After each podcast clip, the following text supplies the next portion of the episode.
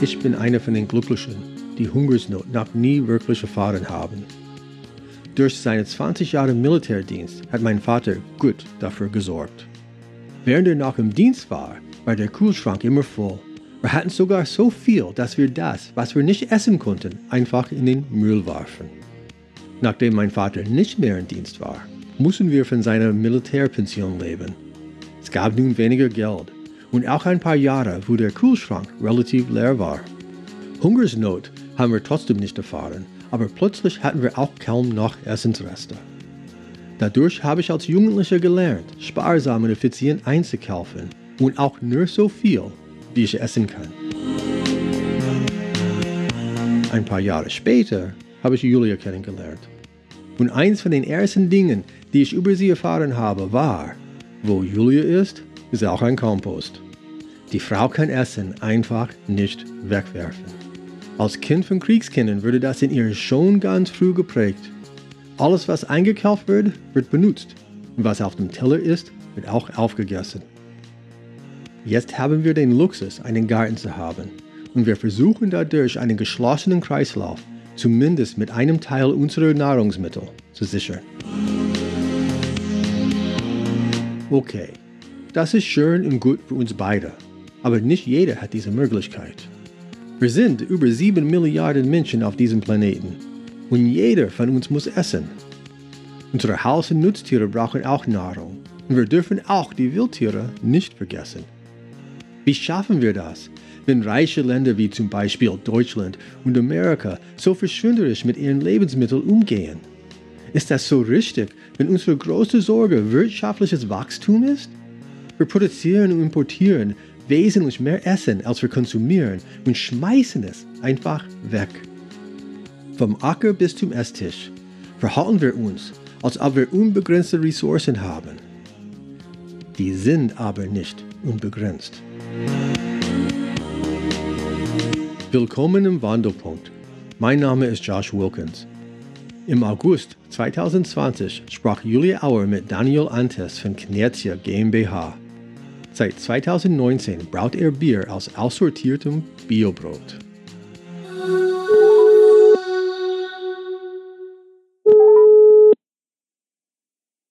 Hallo Dan. Hi, grüß dich. Willkommen im Wandelpunkt. Heute begrüße ich Daniel Antes von Knerzia am Telefon. Du befindest dich momentan auch in Frankfurt. In welchem Stadtteil, wenn ich fragen darf? Ich bin in Frankfurt-Bornheim gerade und äh, sitze im Gartenhaus in unserem Gärtchen. Schön. Dein Projekt, das ich heute vorstelle, hat mit dem Problem der Lebensmittelverschwendung zu tun. Ich bin schon ganz gespannt, was ihr euch da habt einfallen lassen. Aber erzähl uns doch erstmal, was du denn generell im Leben so tust. Also generell im Leben tue ich hier und da dann doch unterschiedliche Dinge. Mein Geld verdiene ich als freiberuflicher Redner, Autor und Berater. Das heißt, ich halte Vorträge zu den Themen Nachhaltigkeit und vor allem da den Fokus Ernährung, äh, in der Regel eben auf Kongressen, Messen oder bei Unternehmen. Ähm, nebenbei eben gebe ich auch Workshops dann für solche Unternehmen oder hin und wieder auch Kochworkshops, wenn man so will. Und mein Hobby aber, und das bringt uns dann eigentlich auch zu dem, weshalb wir miteinander sprechen, das Knärze, ähm, das ist generell das Engagement gegen die Lebensmittelverschwendung, wo ich zum einen dem Verein Shoutout Loud vorsitzen darf. Das ist eine kleine NGO hier in Frankfurt mhm. und habe eben letztes Jahr mein eigenes Startup gegründet, die Knesse GmbH, die ähm, so gesehen eine Idee, die ich in diesem im Zuge dessen Engagement hatte, jetzt eigentlich ein bisschen professioneller aufziehen will eigentlich. Ganz kurz, was ist Shoutout Loud? Shoutout Laut ist ein gemeinnütziger Verein, ähm, der sich in Frankfurt gegen die Lebensmittelverschwendung engagiert, aber auch für den Kulturaustausch. Und wir veranstalten ehrenamtlich Events, wo wir beispielsweise auf öffentlichen Plätzen zum gemeinsamen Kochen einladen. Wir veranstalten Kochworkshops. Wir haben einen Foodtruck, der mit aussortierten Lebensmitteln kocht und so gesehen äh, Streetfood ähm, gegen die Lebensmittelverschwendung zubereitet. Und genau, das machen wir jetzt schon seit nunmehr sieben Jahren. Alles Ehrenamtler in ihrer Freizeit, die einfach Lust haben, das Thema Nachhaltigkeit mit Spaß zu verbinden. Mhm. So, jetzt erzähl uns doch mal von deinem Projekt oder Produkt äh, Knerzie. Was, was ist das? Knerzche ist ein Brotbier gegen die Lebensmittelverschwendung, denn wir retten so gesehen überschüssig produziertes und aussortiertes Biobrot vor der Tonne und brauen daraus ein Bier.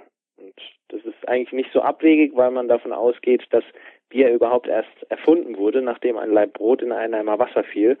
Dann eben nach einer gewissen Zeit hat angefangen zu gären. Die Leute mussten das Brot trotzdem essen, weil Nahrungsmittel knapp waren, aber es hat viel mehr Spaß gemacht als sonst. Und so hat man dann quasi die erste, wenn man so will, das Bier 1.0 entdeckt, hat es dann infolgedessen häufiger reproduziert und dann irgendwann Malz verwendet anstelle Brot. Aber ich mache so gesehen 5000 Jahre später eigentlich das Gleiche, bloß eben im Kampf gegen die Lebensmittelverschwendung und unsere Überflussgesellschaft. Wie sieht denn so ein typischer Brauvorgang bei euch aus? Also der Brauvorgang selbst unterscheidet sich eigentlich gar nicht von dem eines klassischen Bieres. Das hat damit zu tun, dass wir einfach nur einen Teil des Malzes, also des normalerweise nötigen Braumalzes, mit Altbrot ersetzen. Das Altbrot so gesehen sammeln wir, trocknen es und häckseln es, sodass es dann auch von der Granulität quasi dem des Malzes nahe kommt und es wird dann einfach direkt am Anfang, man sagt einmeischen, also wenn das Malz, in unserem Fall das, das Malz und das Brot in kochendes Wasser kommt, mhm. hinzugegeben und danach ist der Prozess eigentlich genau der gleiche wie beim normalen Bier. Das heißt, es wird aufgekocht, dann geläutert, also die Würze wird dann rausgefiltert, dann kommt Hopfen dazu, am Ende die Hefe und dann nach ja, vier bis sechs Wochen hat man dann das fertige Bier. Und wie viel Brote, also sagen wir erstmal, also ein Braugang hat wie viel Liter Bier ungefähr? Also momentan sind wir noch im Mikrobrauereibereich tätig. Das heißt, ein Brauvorgang hat in der Regel so 600 bis 700 Liter Bier und das sind dann eben 2000 kleine 033 Flaschen. Und wie viel Brote stecken jetzt in so einem Brauvorgang? Also in so einem Brauvorgang sind es dann in der Regel so 25 Kilo. Das kann man dann, wenn man das runterrechnet, eben auf die einzelne Flasche Bier mit einer Scheibe Brot übersetzen. Das heißt, mit dem Trinken von einem Knerzi rettet man eine Scheibe Brot vor der Tonne. Toll. Das ist ja lustig. Gut. Habt ihr schon viele verschiedene Biersorten oder wie geht es bei euch jetzt? Also wir haben äh, angefangen natürlich mit unterschiedlichen Experimenten. Damals 2018 ging das Ganze los und haben da unterschiedliche Brotsorten verwendet, eben vom Weißbrot bis hin zum dunklen Vollkornbrot und haben dann relativ schnell gemerkt, dass natürlich das Bier auch entsprechend des Brotes, welches man verwendet, auch unterschiedlich rauskommt. Bei dunklem Brot wird das Bier recht schnell rötlich und hat einen ganz anderen, kann man mal sagen, Charakter, einen vollmundigeren Charakter als bei hellem Brot und haben uns dann aber im Zuge dessen eben darauf, wenn man so will, eingeschossen, dass wir Mischbrote verwenden, weil die in der Regel einfach am häufigsten produziert werden. Also klassische Weizenmischbrote, Roggenmischbrote oder Dinkelbrote und dementsprechend natürlich dann auf Rohstoffseite auch viel Ausschuss für uns potenziell bereithalten, weil man gemerkt hat, nach den ersten Tests, das kommt super an und das schmeckt auch wirklich wunderbar und es lässt sich nicht eigentlich von normalen Bieren unterscheiden und wir dann einfach nur gedacht haben, um mehr Leute zu erreichen, wollen wir natürlich auch mehr Bier brauen, aber eben dann auch so, dass wir auch eine gewisse Geschmackskonsistenz haben. Und dann haben wir uns eben irgendwann entschieden, dass wir jetzt Mischbrote nehmen.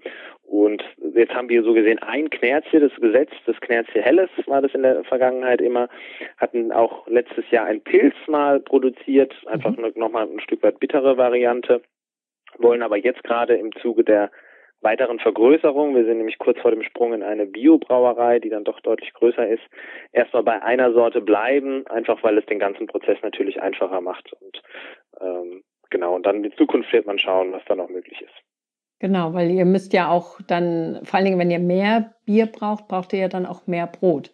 Und das muss genau. ja also auch eine, wie du gesagt hast, eine, also eine Sorte dann sein, damit auch die Geschmacksqualität erhalten bleibt.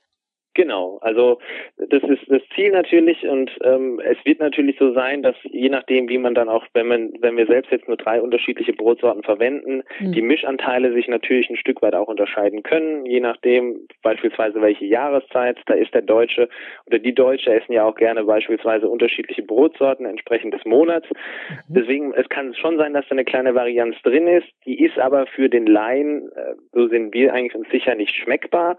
Und selbst wenn, hat es ein einen gewissen Charme, auch weil es eben so ein Handwerksprodukt ist und ja, wie beim Apfelsaft oder wo man weiß, bei kleinen Apfelkältereien, wo dann, wenn er auf der Flasche steht, kann entsprechend der Jahreszeit unterschiedlich schmecken. So ist es bei unserem Bier das Gleiche, ähm, einfach weil wir eben die Überschüsse nehmen, die gerade anfallen. Und da weiß man eben nie, was man bekommt. Das Brot zu finden? Wie war das am Anfang? Habt ihr da ähm, ganz einfach äh, Bäckereien angesprochen, die sagten, hier könnt ihr haben? Oder wie ging das? Genau, also wir haben natürlich am Anfang, da war es noch alles überschaubar, da haben wir ja wirklich in ganz kleinen Anlagen gebraut. Da hatte ich damals ähm, aufgrund meines Vereins Shoutout Loud sowieso schon mit einer Bäckerei regelmäßig zu tun, wo wir Brot, wenn man so will, gerettet haben und es dann für unsere Events benutzt haben. Hab die gefragt, ob wir nicht einfach mal ein bisschen Brot nehmen könnten für die ersten Versuche. Das war damals Zeit für Brot, die mhm. auch in Frankfurt ansässig sind, die Biobäckerei. Ähm, dann haben wir uns eben im Zuge dessen, dass ich dann ein Startup draus gemacht habe, eine Firma hatte, natürlich dann auch vergrößert, was die Produktionsmenge anbelangt und sind dann eben auch, bin ich auf eine größere Bäckerei zugegangen, weil dann schon klar war, Zeit für Brot mit nur einer Filiale, dann wird das nicht reichen, beziehungsweise müsste man einen viel längeren Zeitraum Brot sammeln, bis man die kritische Masse zusammen hat und mhm. wurde dann mit der Biobäckerei Kaiser eigentlich quasi auch direkt mit der zweiten Bäckerei, die ich angeschrieben habe, fündig. Die fanden das auch super spannend und die sind halt nochmal deutlich, deutlich größer. Das mhm. ist, glaube ich, sogar die drittgrößte Biobäckerei in ganz Deutschland und die haben ja viele Filialen hier in Frankfurt und da war klar, dass da natürlich dann auch Überschuss anfällt, der uns, wenn man so will, mehr Bier brauen lässt. Und das mhm. hat dann ganz gut gepasst. Und wenn ihr dann das Bier gebraut habt, danach äh, ist ja dann auch noch der Treber. Habt ihr dann noch Abfälle? Also wie, was macht ihr denn damit?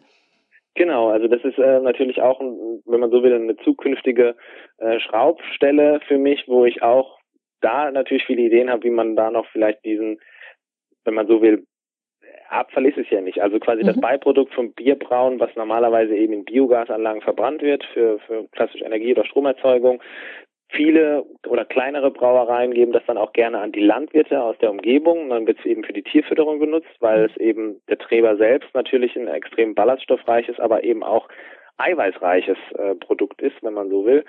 Denn äh, quasi der Zucker, der ja quasi dann später im Bier Alkohol wird, der ist raus, aber die Eiweiße eben nicht. Und so gesehen ist das eigentlich auch etwas, was für die menschliche Nahrung wunderbar geeignet wäre. Und deswegen hatten wir damals schon quasi, oder ich habe dann in der heimischen Küche experimentiert mit Müsli-Riegeln aus Treber oder Power-Riegel oder Energy-Riegel, wie auch immer man es nennen mag. Mhm. Und das klappt auch er erstaunlich gut. Und das wäre auch etwas, wo ich in Zukunft Lust hätte, da natürlich noch mehr zu machen. Aber äh, ich glaube, ich tendiere auch gerne dazu, schnell zu viel zu wollen. Deswegen, ich konzentriere mich jetzt mal aufs Bier, aber das ist natürlich etwas, wo ich auch Lust hätte, Zukunft noch mehr zu machen, dass dann wirklich auch, wenn man so will, die, die Zero-Waste-Hierarchie, also dass man wirklich den, den Abfall oder die Beiprodukte bestmöglich wirklich dann nochmal in Wert setzt, dann auch das wirklich ernst nimmt.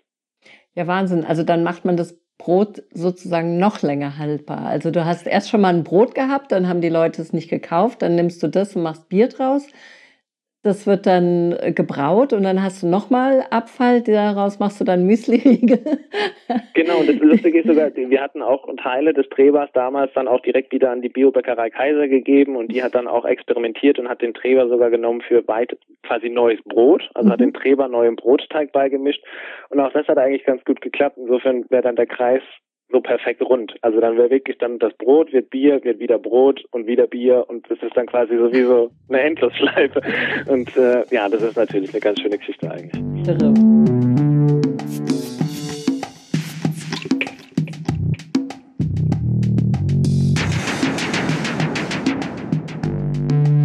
Lass uns von deinem Wandelpunkt erfahren. Hattest du sowas? Also ich glaube, ich hatte einen, ja. Ähm, also ich hatte vielleicht zwei sogar. Also der erste war, dass ich in einer verfrühten Sinnkrise war in meinem ersten Job und als Unternehmensberater in einem großen US-Konzern, wo man das Gefühl hatte, am Ende des Arbeitstages, was hat man nun eigentlich wirklich geschafft? Auch wenn ich da schon im Bereich Nachhaltigkeit aktiv war und so gesehen für interne Schulungen verantwortlich war, so war es irgendwie nicht handfest genug. Und das habe ich, dann habe ich damals eben angefangen zu schauen, was kann ich in meiner Freizeit eben machen?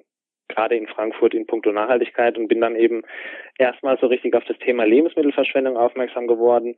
Und dann kam quasi der zweite Wandelpunkt, wenn man so will, als dass ich über Foodsharing dann das erste Mal Lebensmittel retten konnte. Das ist ja eine quasi bundesweite Plattform, wenn man so will, wo man als Privatperson ähm, Lebensmittel retten kann, beispielsweise von Supermärkten und war damals dann eben eingetragen bei einem Filialbäcker der dann abends eben aussortierte Backwaren weitergegeben hat. Und da war ich dann mehr oder weniger aus Zufall mit dem Auto unterwegs und war aber quasi dann glücklich, weil das ganze Auto, Golfklassewagen, voll war mit aussortierten Backwaren. Da diese Bäcker in der Regel ja nachmittags nochmal aufbacken, frisch, damit die Auslage auch kurz vor Ladenschluss extrem divers und breit ist. Und das war so ein Eye-Opener für mich, der Wandelpunkt, wo ich gemerkt habe, hier wird tagtäglich so viel Gebackenes in den Müll geschmissen, wenn mhm. nicht so Initiativen wie Foodsharing aktiv sind. Und da war irgendwie klar, da will ich irgendwie was gegen machen. Das System will ich so eigentlich nicht mittragen. Und dann ging eigentlich das ganze Engagement gegen die Lebensmittelverschwendung so richtig los. Hast du da irgendwelche Daten? Ähm, also wie viel Lebensmittel verschwenden wir denn so? Ähm, ist es jetzt überhaupt besser geworden auch, weil Leute mehr Aufmerksamkeit darauf setzen? Oder wie sieht das aus? Also es gibt jetzt so gesehen jetzt keine Langzeitstudien, beziehungsweise, wenn man so will, Zeitskalen, die uns sagen, dass wir in den letzten zehn Jahren weniger wegschmeißen ähm, als eben 2010. Es ist so, dass wir, und da gibt es eben dann ein paar prominente Studien, die immer wieder zitiert werden, in Deutschland zwischen 15 und 18 Millionen Tonnen jährlich verschwenden insgesamt, aber eben mehr als die Hälfte davon eigentlich noch genießbare Lebensmittel sind. Das heißt Lebensmittel, die aussortiert werden, ähm, obwohl sie eigentlich noch perfekt für den menschlichen Verzehr geeignet sind. Und äh, das sind laut dem WWF rund 11 Millionen Tonnen jährlich und es würde sich dann runtergebrochen eben 313 Kilo pro Sekunde in Deutschland, die wir wegschmeißen an genießbaren Lebensmitteln. Und Brot gehört da eben neben Obst und Gemüse zu den, wenn man so will, Lebensmittelgruppen, die am häufigsten verschwendet werden. Und das ist eigentlich so gesehen schockierend. Ich kenne die Zahlen jetzt schon mehrere Jahre, weshalb man da ein Stück weit vielleicht auch äh, abgestumpft ist, als wenn man sie dann eben ausspricht. Aber mhm. es ist immer noch einfach unglaublich viel, was wir in Deutschland wegschmeißen. Und natürlich gibt es jetzt Vermutungen, dass Corona uns näher wieder an die Lebensmittel rangebracht hat, gerade in Krisenzeiten.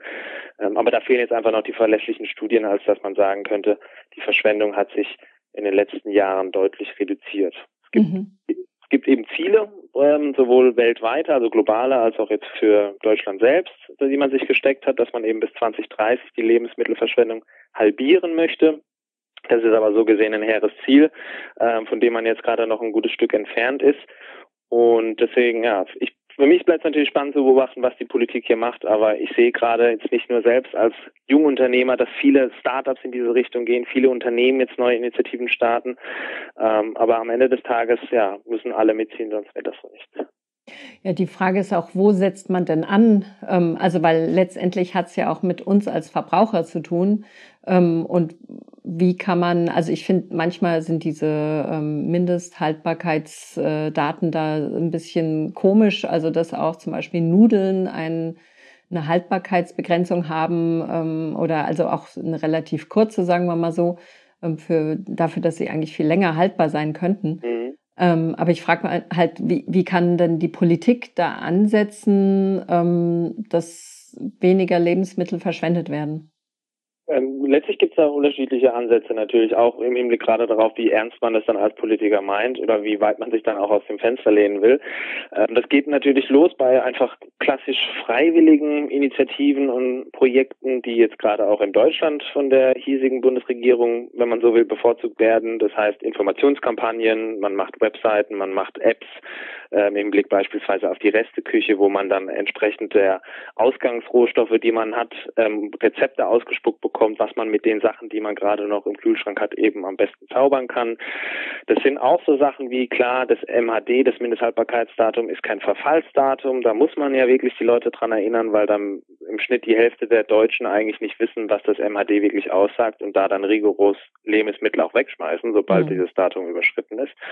Was ja auch komplett irre ist einfach. Ähm, also da haben wir uns ja einfach auch komplett, wenn man so will, ein Stück weit die A, die Sinne, äh, unsere eigenen Sinne beraubt, weil wir einfach nicht mehr riechen, schmecken, sehen, wenn es um Lebensmittel geht, sondern einfach eben dann auf die Sachen vertrauen, die auf den Verpackungen stehen. Ganz anderes Thema wie bei unseren Omas beispielsweise. Mhm. Ähm, so gesehen, also diese ganzen Geschichten, gerade um Aufklärung und Bildungsarbeit im Hinblick auf den Umgang mit Lebensmitteln, aber es geht natürlich dann am anderen Ende auch wirklich dann beispielsweise um, äh, wenn man so will, rechtliche Verbindlichkeiten, Stichwort Gesetze. Und da haben wir jetzt mittlerweile in Deutsch, äh, in Europa schon drei Nationen, die ein Gesetz erlassen haben gegen die Verschwendung. Das ist neben Frankreich auch Italien und seit kurzem auch Tschechien, die beispielsweise es Supermärkten verbieten, Lebensmittel wegzuschmeißen. Das heißt mhm. dann, Einzelhändler ab einer bestimmten Verkaufsgröße müssen ihre Lebensmittel weiter verteilen, beispielsweise an karikative Einrichtungen oder eben Landwirte, die dann damit ihre Tiere füttern. Und all jene, die es trotz Gesetz nicht machen und die Sachen wegschmeißen und aber dann eben vielleicht gerade kontrolliert werden, müssen mit wirklich richtig krassen Geldstrafen rechnen, weshalb da mittlerweile einfach ähm, extrem viele Lebensmittel eben nicht mehr in der Tolle landen.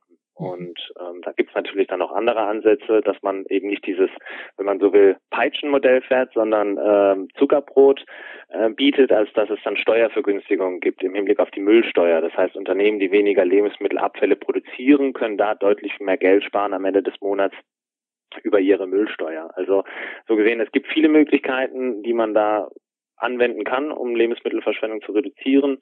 Bei uns in Deutschland ist es so, dass es noch alles freiwillig ist. Wo werden denn in Deutschland die meisten Lebensmittel verschwendet? Mit wo meinst du entlang der Wertschöpfungskette oder regional? Ja, also ähm, sind es denn letztendlich die Verbraucher oder mhm. ist es äh, jetzt auch, weil du eben die äh, zum Beispiel Lebensmittelläden angesprochen hast ähm, oder auch Bäckereien? Also wo wird denn, wo kann man denn am besten ansetzen, um Lebensmittelverschwendung einzudämmen? Also absolut gesehen ist es natürlich so, dass die Haushalte am meisten wegschmeißen. Das heißt wirklich, wenn wir auf die Mengen schauen, die absoluten Mengen, die weggeschmissen werden, da ist es, ähm, sind es die Privathaushalte, die Verbraucherinnen und Verbraucher, die in Deutschland am meisten wegschmeißen mit ungefähr der quasi der Hälfte der anfallenden Lebensmittel, die im Müll landen.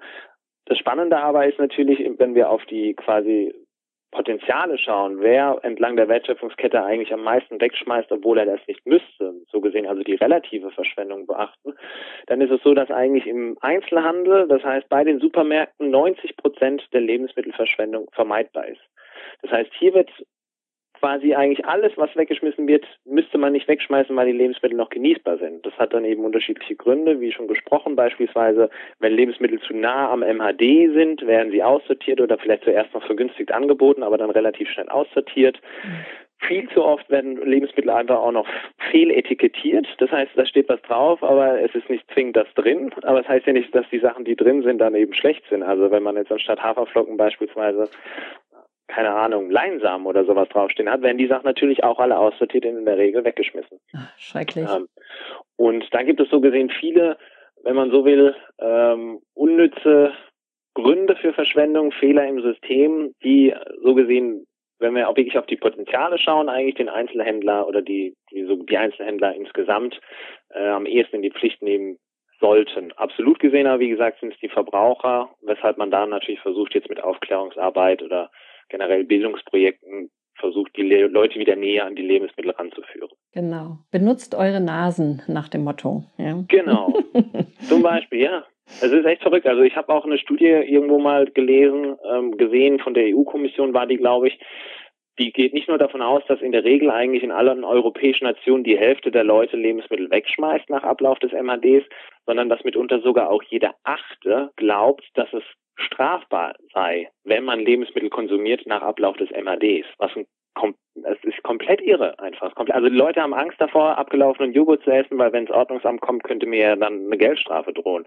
Also dass es so gesehen wirklich da einfach eine extrem große Lücke gibt im Hinblick auf dessen, was eigentlich beispielsweise eben so Dinge wie das Mindesthaltbarkeitsdatum bedeuten. Und dass dann natürlich dann jetzt Bildungsarbeit wichtig ist. Wahnsinn.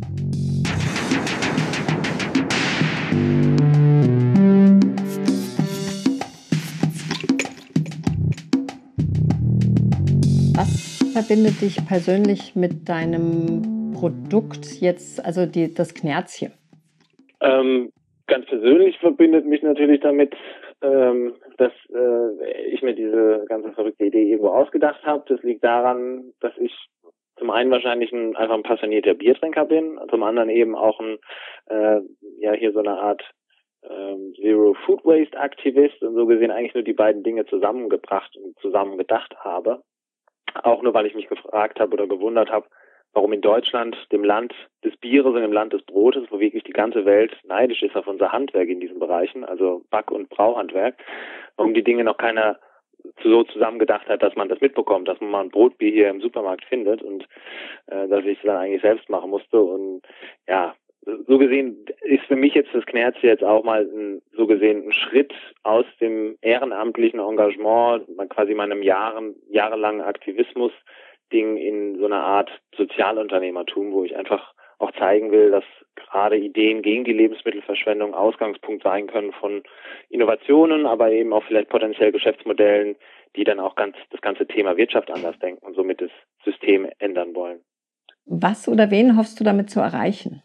Also grundsätzlich versuche ich so viele Menschen wie möglich damit zu erreichen. Und ich glaube, allein aufgrund der, wenn man so will, Einfachheit des Produktes ist die Chance auch relativ groß, dass man da mehr Menschen mit erreicht, weil Deutschland ist immer noch Biertrinkerinnenland und Deutsche lieben aber auch eben ihr Brot und vielleicht die Kombination aus beidem spricht dementsprechend dann auch viele Menschen an. Aber klar, dass es natürlich hier in erster Linie A, so nachhaltigkeitsinteressierte Menschen sind, die potenziell dann auch wirklich Kundinnen und Kunden sind generell die, wenn man so will, kulinarisch Neugierigen, also die, die auch wirklich immer am Zahn der Zeit, äh, quasi beim kulinarischen Wandel vorne dabei sind und hier auf neue Food-Trends setzen und diese ausprobieren wollen. Aber ich hoffe mir natürlich auch, dass wirklich einfach der Otto Normal Biertrinker oder die Otto Normal Biertrinkerin einmal im Regal dann vielleicht ans Knerzchen rangeht, äh, sich eine Flasche mit heimnimmt und dann merkt daheim, oh, das schmeckt ja richtig lecker, das schmeckt ja wie ein normales Bier, aber hey, ich habe damit sogar noch etwas Gutes getan. Ähm, das wäre ganz cool, wenn wir das hinbekommen würden. Gab es Schwierigkeiten bei der Durchführung eures Projekts oder Kritik? Wie seid ihr damit umgegangen? Und gibt es was, was ihr heute anders machen würdet? Also Schwierigkeiten, ich glaube wie bei jedem Startup auch, das ist jetzt auch erstmal Brotbier unabhängig, sich in dieses ganze Ding reinfuchsen und natürlich auch den bürokratischen Aufwand, den es bedarf, ein Unternehmen zu gründen. Ich glaube, das unterschätzen viele. Ähm, und damit hat man am Anfang auf jeden Fall jede Menge zu tun und hat auch, glaube ich, potenziell jede Menge Frustpotenzial äh, vor sich stehen, weil einfach mit unter die Mühlen langsamer malen und man ist dann irgendwie quasi als Start-Upper eben, man will direkt an das Produkt, man will das weiterentwickeln, man will das auf die Straße bringen. Aber nee, man muss dann eben auch hier und da auf die Ämter, man muss mit Notaren reden, man muss sich auch mit der Steuerberaterin mal länger zusammensetzen, weil da gibt es so viele potenzielle Falltüren, äh, die man einfach zulichst vermeiden sollte. Ähm, Im Hinblick auf das Produkt selbst, und da sind wir jetzt gerade mittendrin, ist es natürlich auch so, dass es jetzt das Brotbier jetzt nicht wirklich in Deutschland gab, weshalb wir da A, natürlich keine Erfahrungswerte von anderen Leuten einholen können, gerade jene, die das größer denken. Ähm, auf der anderen Seite dann auch, was das Behördliche anbelangt, also die ganzen Lebensmittelbehörden, ein Stück weit auch mit Brotbier erstmal neu konfrontiert werden und jetzt auch noch nicht so ganz wissen, glaube ich, wie sie damit umgehen sollen. Mhm. Also das fängt dann von Kennzeichnungspflichten an beispielsweise, auch wie man das Bier dann vertreiben oder vermarkten darf. Was darf man dann überhaupt auf die Flasche draufschreiben? Gerade in dem Land des Reinheitsgebotes, wo man ein Stück weit ja hier auch wirklich ein bisschen äh, ja was ganz Neues probiert. Und dann ist es aber auch so, dass wir jetzt gerade merken, natürlich, wenn wir jetzt stetig vergrößern und in immer wieder größere Brauereien gehen, dass die ganzen Prozesse, die davor stattfinden, Stichwort Brot sammeln, trocknen, häckseln, zur Brauerei fahren und so Sachen, das wird ja auch alles größer und dass man da jetzt wirklich versuchen muss, das ähm, möglichst korrekt alles hinzukriegen, möglichst effizient ähm, und ja, das sind so gesehen jeden Tag ganz neue Lerneffekte dabei, die ja hier und da einfach Neuland sind, aber äh, man, man fuchst sich da so rein. Wie begegnest du Leuten, die dir sagen, dass das, was du tust, sei verrückt oder Zeitverschwendung?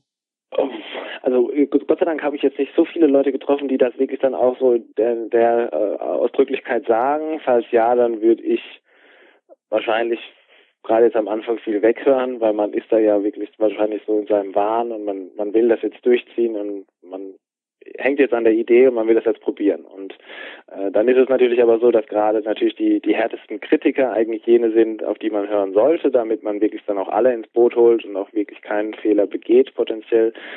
Ähm, generell ist es so, ich glaube gerade aufgrund der Thematik und der Tatsache, dass Lebensmittelverschwendung immer wichtiger wird, gerade auch im öffentlichen Interesse und immer mehr Menschen sich jetzt wirklich dann auch so Fragen stellen, wie äh, was bedeutet der Kauf oder der Konsum von diesen Lebensmitteln oder eben auch Nicht-Konsum und wie kann ich selbst wenn man so die persönliche Nachhaltigkeit erhöhen durch die Art und Weise, wie ich mit Lebensmitteln umgehe, dass wir da gerade auch in eine Kerbe schlagen, die einfach ein Stück weit, wenn man so will, bisschen trendy ist, ähm, weil die Leute einfach gerade auch Lust haben eben auf solche Produkte, die eben Nachhaltigkeit und, wenn man so will, Genuss oder Spaß an Lebensmitteln miteinander verbinden. Insofern, ähm, ja, Thema Zeitverschwendung ist wahrscheinlich wie bei jedem Gründer äh, ein ganz großes. Man verschwendet bestimmt viel Zeit, weil man Dinge ganz perfekt machen will, äh, aber man sollte vielleicht einfach mal machen und nicht 10.000 Mal drüber nachdenken oder irgendwie denken, man kann es doch noch besser machen. Äh, ich glaube, da bin ich auch einfach wirklich der beste Kandidat für, dass ich Sachen einfach dann vielleicht zu viel Zeit aufwende für gewisse Dinge, aber hm. wie gesagt, auch das ist irgendwie alles ein Lernprozess und gerade wenn so Sachen komplett neu sind, ich glaube, dann weiß man es einfach noch nicht besser. Aber ja, sobald man es im Nachhinein besser weiß, auch fein.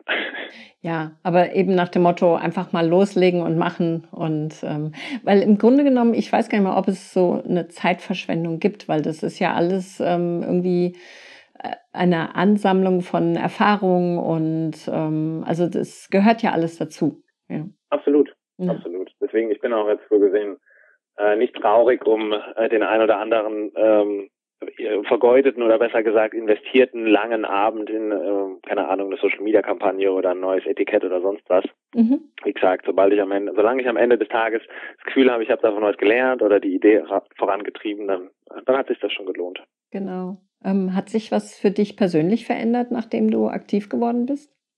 Ähm,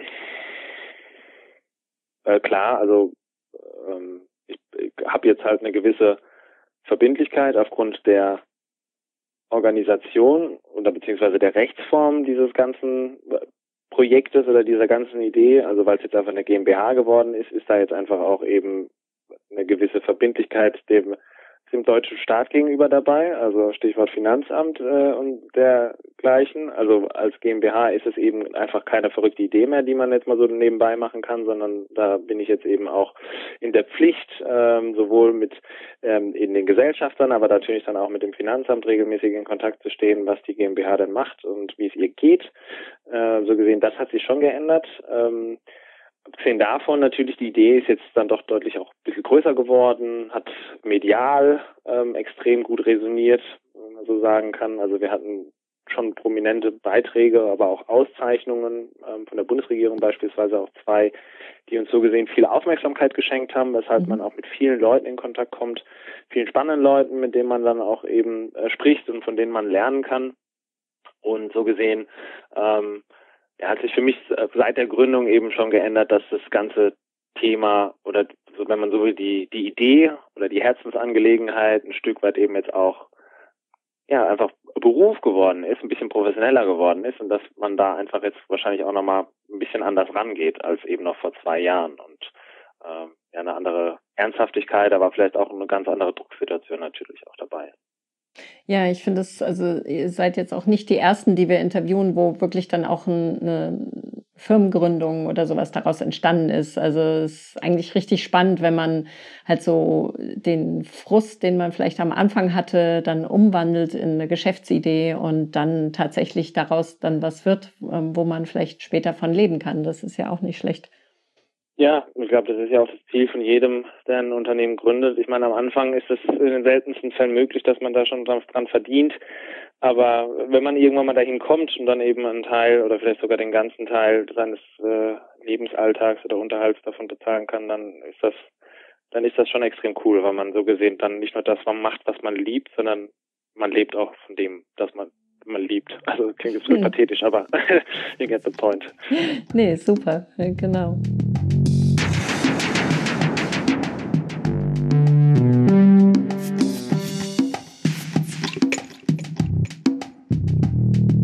Euch irgendwie unterstützen oder mitmachen, außer Bier trinken? Ähm, äh, natürlich, Bier trinken ist äh, sehr gut, ähm, das gerne und sehr viel, aber natürlich alles bewusst, ne, ist klar. Ähm, ähm, mitmachen ist jetzt halt gerade am Anfang jetzt alles noch ein bisschen schwammig. Ähm, das Unternehmen wird jetzt äh, hoffentlich weiter wachsen und man ist jetzt auch eben in Gesprächen mit ähm, neuen strategischen Partnern, die dann auch als Investoren fungieren mitunter. Das heißt, dass dann auch wirklich mehr Geld reinkommt und dementsprechend auch dann das ganze Team Knerzje wachsen kann. Deswegen potenziell gibt es hier sicherlich Möglichkeiten, wo man dann auch jobtechnisch ähm, dieses ganze Produkt oder die ganze Idee unterstützen kann. Es ist jetzt noch nicht spruchreif, aber ich bin mir ziemlich sicher, dass es eigentlich jetzt in der nahen Zukunft so sein wird. Ähm, ansonsten einfach dann auch eben als, wenn man so will, Trinker einfach Feedback geben. Das heißt, was äh, was gefällt einem an dem Produkt, was gefällt einem nicht so gut, was können wir besser machen, sei es geschmacklich, sei es im Hinblick auf das Design des Etiketts oder der Story als Ganzes. Also ähm, ich bin da, freue mich über jede E-Mail, über jeden Anruf, der äh, voller Konstruktivität ist so gesehen und dieses ganze Produkt oder die ganze Idee einfach vorantreiben will. Wie können denn die Leute euch erreichen? Also habt ihr eine Webseite? Genau, wir haben eine Webseite. Also ähm, unter knerze.de mit AE, also K-N-A-E-R-Z-J-E.de findet man unsere Webseite. Ähm, da kann man zum einen Feedback geben, anonym, ähm, so eine Art Evaluation, wenn man das Bier probiert hat, äh, um uns zu helfen, quasi das Ganze besser zu machen. Man kann uns aber auch sonst irgendwie Nachrichten schreiben, wenn man Ideen hat oder Lust auf Kooperation, ähm, sehr gerne. Und ansonsten natürlich sind wir auch in den klassischen sozialen Medien vertrieben, also auf Facebook, Instagram, YouTube, Twitter. Da findet man uns überall unter Knerzche. Ist ja ein recht eigener Name, deswegen, wenn man Knerzche sucht, findet man eigentlich in der Regel direkt uns. Ja, jetzt erzähl doch gerade noch mal ganz kurz was zu dem Namen. genau, also Knerzche ist ja das das hessische, aber auch das pfälzische Wort für das Brotrandstück oder Brotendstück. Und da gibt es ja in Deutschland über 200 verschiedene Begriffe, weil wir Deutschen sind ja extrem gut darin, Dinge, die wir mögen, und da gehört ja Brot zweifelsohne dazu, dann einfach auch regional unterschiedlich unterschiedliche Namen zu geben. Und Knerzi ist, wie gesagt, einfach nur in Hessen und in der Pfalz ein gängiger Begriff für das Brotrandstück und für uns macht das doppelt Sinn, weil A ist natürlich Brot in unserem Bier, aber so gesehen das Brotrandstück oder das Endstück steht eben auch symbolisch für die Lebensmittelverschwendung, gegen die wir vorgehen wollen. Und so lag es dann einfach super nah, dass wir unser Bier einfach Knerzchen nennen. Das Knerzchen ist übrigens immer mein Lieblingsstück vom Brot. Ja. da streite ich mich immer mit den Kindern drum. Sehr gut. Sag mal, ähm, wo kann man denn euer Bier überall kaufen? Ähm, das Bier kann man in kleinen, inhabergeführten Läden in Frankfurt kaufen, auch mitunter, ähm, je nachdem, manchmal in Mainz, waren auch schon in Mannheim da. Ansonsten haben wir einen Online-Shop auch eingerichtet, jetzt im Zuge von Corona, wo man quasi ganz einfach das äh, Bier online bestellen kann und es wird einem dann nach Hause geliefert. Ähm, wie gesagt, wir arbeiten jetzt gerade dran, uns zu vergrößern, weshalb ich hoffe, dass wir auch schon, und dass wir auf jeden Fall noch in diesem Jahr irgendwann auch mal in den gängigen ähm, größeren Supermarktketten im Regal stehen werden. Also gerade die klassischen Bio-Supermärkte, die man kennt, da sind wir gerade auch in Gesprächen. Hoffe, dass das noch dieses Jahr passiert. Ja, schön, super. Wenn du ein Superheld wärst, was wäre deine besondere Stärke? Oh, das ist eine gute Frage. Ähm, ich bin jetzt gerade wirklich, das äh, überrascht mich wirklich. Ähm, ich überlege gerade, im besten Fall natürlich jetzt auch der Superheld im Kontext meines Projektes, ne? Mhm. Ähm, also wahrscheinlich wäre ich einfach jemand, äh, so bilde ich mir zumindest ein, der quasi Sachen, ähm, wie soll man sagen, klingt jetzt auch irgendwie nach gar nicht so einer coolen Superheldenstärke, aber einfach, der einfach Sachen macht und voranbringt. Also, dass ich zum A irgendwie dann ein, Problem sehe, äh, aber eben nicht nur das Problem, sondern potenziell direkt auch eine Lösung, weil ich dann kreativ und äh, konstruktiv an die Dinge rangehe, aber dann einfach auch direkt Sachen mache und ähm, da dann die Strippen zusammenziehe, sodass das Projekt schnellstmöglich dann auch auf die Straße kommt. Hast du Tipps für unsere Zuhörer? Ja, ganz allgemein natürlich ähm, Lebensmittel Verschwendung ist vermeidbar, Lebensmittelwertschätzung macht Spaß, spart Geld und äh, wenn man so will, steigert die persönliche Nachhaltigkeit und äh, ich meine, da gibt's ja, wir haben ja schon über ein paar gesprochen, also MHD ist kein Verfallsdatum, mhm. man soll nicht hungrig einkaufen gehen, Resteküche oder kreative Resteverwertung ist extrem spannend, äh, wenn man zu viel Dinge hat, dann lieber verteilen, bevor man sie wegschmeißt. Ähm, und einfach selbst aktiv werden und Lebensmittel eben vor der Tonne retten, sei es indem man ein Knärze trinkt oder sei es, dass man sich die gängigen Apps runterlädt, wo man eben auch dann Lebensmittel bei Betrieben oder Restaurantstätten einfach vor der Tonne retten kann. Da gibt's diverseste Möglichkeiten, wie man so gesehen den, sein eigener Zero Food Waste Held wird oder Heldin. Wenn du jetzt in deinem Kühlschrank ähm, so eine einmal geöffnete, ähm, so ein, sagen wir mal, einen Glasbehälter findest, ganz hinten, den du aus Versehen übersehen hast, was machst du damit? Ja, als erstes natürlich würde ich es öffnen, ähm, zuerst sehen, das heißt schauen, ob ich beispielsweise was Schimmliges finde oder sonst irgendwas Ranziges. Falls ich das nicht tue, würde ich dran riechen. Und wenn es aber dann auch noch wunderbar fein riecht, würde ich natürlich direkt dann das erste Mal probieren. Und äh, wenn ich dann das Gefühl habe, irgendwie nach einmal kosten, das ist fein, dann würde ich es natürlich äh, so schnell wie möglich essen. Mhm. Schön, ich glaube, wir sind am Ende unseres Interviews. Ähm, vielen okay. Dank, Dan. Gerne. Es war ein wunderbares Gespräch. Freut mich. Ja, und vielleicht lernen wir uns ja irgendwie mal bald auf einem Bier kennen. Ja, würde mich freuen, absolut. Okay, gut, mein Lieber. Und das war unser Interview mit Daniel Antes von Kinerzia. Das ist wieder mal ein schönes Beispiel, wie jeder von uns etwas dazu beitragen kann, eine nachhaltigere Gesellschaft aufzubauen. Also alles hilft, vom kleinen Kompost bis hin zur Firmengründung. Wir wünschen dann viel Erfolg dabei. Um mehr über Kinerzia zu erfahren, geht auf www.kinerzia.de. Das ist Kinerzia mit AE geschrieben. Wie schon im Interview erwähnt, ist Dan mit mehr als nur Bier beschäftigt. Besucht www.danielantes.com, um mehr Informationen über seine Rolle als Berater, Speaker, Autor und wie er sich beschreibt, Sustainability Ninja, zu lernen. Falls ihr euch mit dem Verein Shout Out Loud in Verbindung setzen möchtet, geht auf shoutoutloud.eu. Um mehr Informationen über diese sowie alle Folgen unseres Podcasts zu finden, inklusive Links und Fotos, geht auf unsere Webseite wandelpunkt-podcast.de. Dort kann man sogar alle Folgen direkt anhören. Lieber auf dem Handy herunterladen und offline hören? Kein Problem, es geht ganz leicht.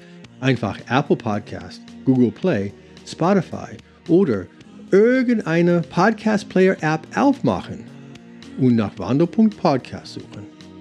Wir sind überall zu finden. Wir haben auch einen Newsletter. Bleibt informiert, sobald eine neue Folge erscheint. Geht auf wandelpunkt-podcast.de und klickt auf den Menüpunkt Newsletter abonnieren. Erzählt es Freunden und Familie, Bekannten und Fremden grüllt es laut, während ihr ein Bier einschenkt und ruft es von den Dächern.